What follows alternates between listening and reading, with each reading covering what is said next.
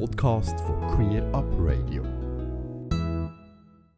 Im Jahr 2021 ist der Schwerpunkt innerhalb der LGBTIQ-Community und auch in der öffentlichen Wahrnehmung hauptsächlich bei der Abstimmung über die Ehe für alle gelegen.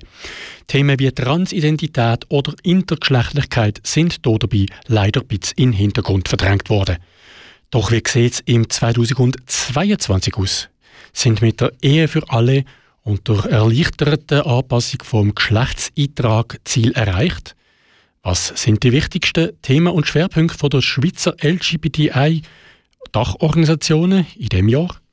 Ich habe wieder los bei Pink Cross, Teacherness, Interaktion und Regenbogenfamilie nachgefragt.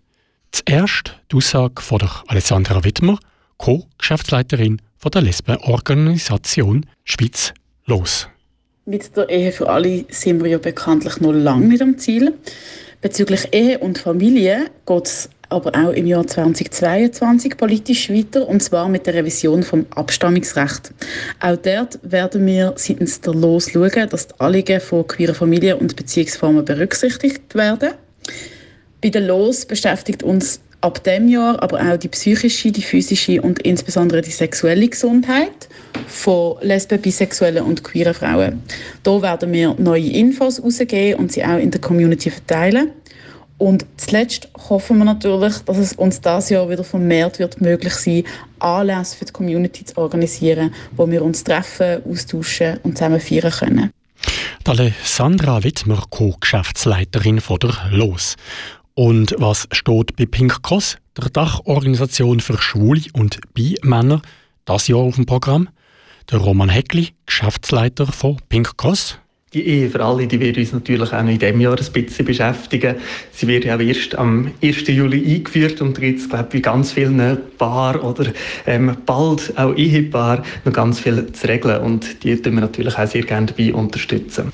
Und gleichzeitig müssen wir auch noch weiterhin für die gleichen Rechte kämpfen. Ähm, man denkt da zum Beispiel an Regenbogenfamilien. Da ist es halt immer noch so, dass wenn zwei Väter mit der Alleinmutterschaft im Ausland ein Kind bekommen, die werden immer noch nicht anerkannt in der Schweiz. Und das muss sich ganz klar ändern, dass die halt auch ab Geburt halt wirklich als Väter anerkannt werden. Die Akzeptanz von queeren Menschen in der Gesellschaft ist natürlich viel besser geworden in den letzten Jahren. Ich glaube, da sind wir uns alle einig.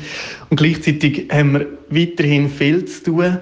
Hate Crimes ist auch ein Thema, das uns dieses Jahr leider wird beschäftigen. Wir haben auch vor, dass wir wirklich äh, weiterhin eben Selbstverteidigungskurs anbieten, dass wir auch Angebote schaffen, wo wir die Community wieder stärken können, dass wir eben auch selbstbewusst wieder auf die Straße stehen und für unsere Rechte einstehen. Und ein Thema, das uns schon sehr lange beschäftigt, das sind die Konversionstherapien. Ich hoffe sehr fest, dass äh, in der Politik in diesem Jahr endlich vorwärts geht, dass der Vorstoß zu einem Verbot von so unglaublich schädlichen Konversionstherapien endlich behandelt wird und hoffentlich auch angenommen. Und da werden wir natürlich auch alles daran setzen, dass das auch tatsächlich passiert. Aber was wäre all der Kampf ohne Community? Entsprechend ist es auch wichtig, dass wir uns selber ab und zu feiern oder auch, dass wir zusammenkommen und eine gute Zeit haben miteinander. Und da werden wir natürlich ebenfalls diverse Angebote schaffen. Ähm, wir planen wieder eine grosse LGBTIQ-Conference, ein Sommerfest. Wir sind natürlich bei den Prides dabei und ich glaube, es wird auch dieses Jahr noch der eine oder andere Anlass geben, der ganz neu ist für die Community. Der Roman Heckli, Geschäftsleiter von Pink Cross. Aus nachvollziehbaren Gründen sieht aus Transgender Network Switzerland, TGNS, noch einiger Handlungsbedarf. Diana Kraus, Medienverantwortliche von TGNS. Für Transgender Network Switzerland stehen 2022 besonders drei Punkte an der Tagesordnung.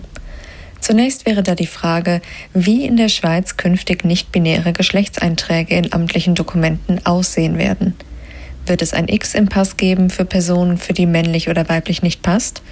Oder geht der Trend vielleicht auch in Richtung divers, wie in Deutschland?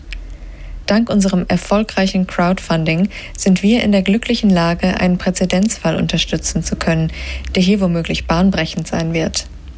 Einer non-binären Person ist es nämlich gelungen, in Deutschland den Geschlechtseintrag streichen zu lassen und dann vor einem Aargauer Gericht zu erwirken, auch in der Schweiz keinen binär gegenderten Eintrag führen zu müssen.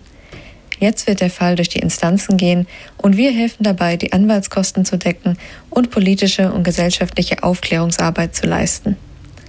Als zweites konzentrieren wir uns darauf, Transkindern und Jugendlichen eine stärker selbstbestimmte Transition zu ermöglichen.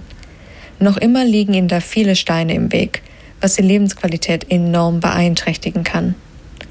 Und zu guter Letzt befinden wir uns aktuell in einem Reorganisation und Professionalisierungsprozess, wo wir TGNS als Verein von Grund auf einladen, transparent und optimiert herausgehen sehen wollen. Wer gerne bei uns mitmachen möchte, ist herzlich dazu eingeladen, sich via info at tgns.ch bei uns zu melden. Wir freuen uns auf eure Nachricht. Diana Kraus, Medienverantwortliche von TGNS.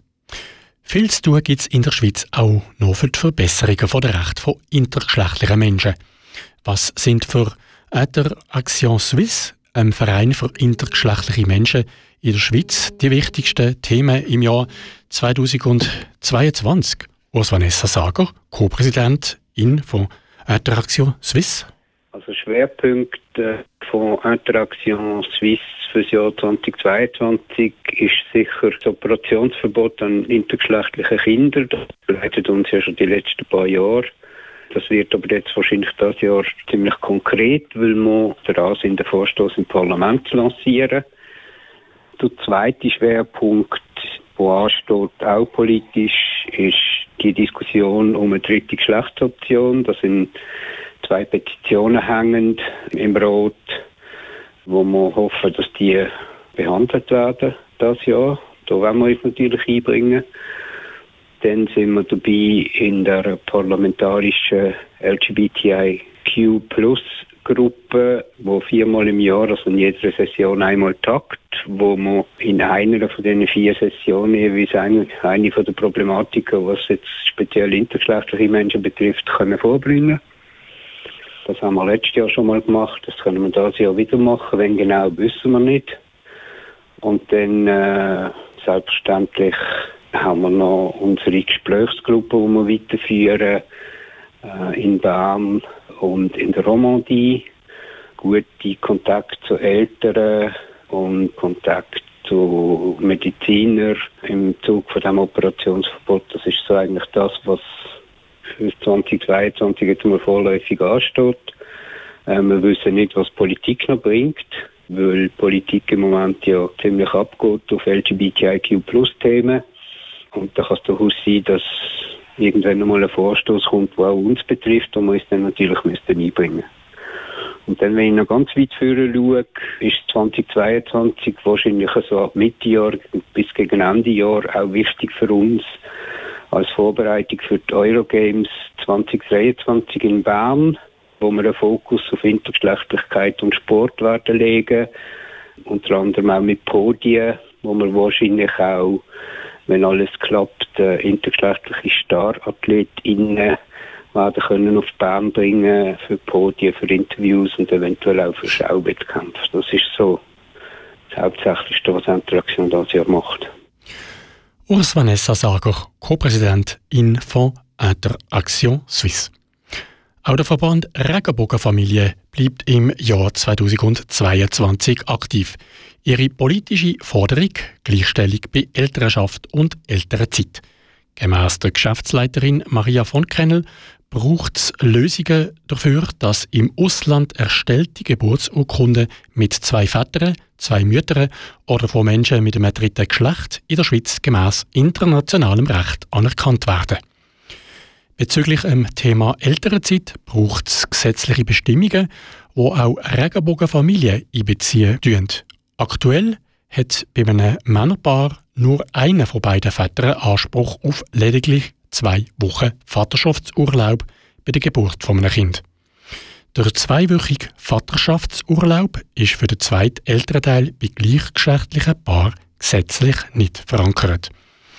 Es fehlen gesetzliche Regelungen für Paare, die dank einer Adoption oder Leihmutterschaft im Ausland Eltern werden. Sie müssten ebenfalls Anspruch auf eine lange Elternzeit haben, analog zum 14-wöchigen Mutterschaftsurlaub. Gesetzliche Regelungen zugunsten von Kindern und betreuenden Eltern sollen unabhängig vom Geschlecht, Zivilstand, sexueller Orientierung und Geschlechtsidentität bestehen, sagt Maria von Kennel, Geschäftsleiterin vom Verband Regenbogen Familie, weiter. Sowie den Überblick über die Schwerpunktthemen im Jahr 2022 von der Schweizer LGBTI-Dachorganisationen. Ganze Sendungen und mehr findest du auf queerupradio.ch.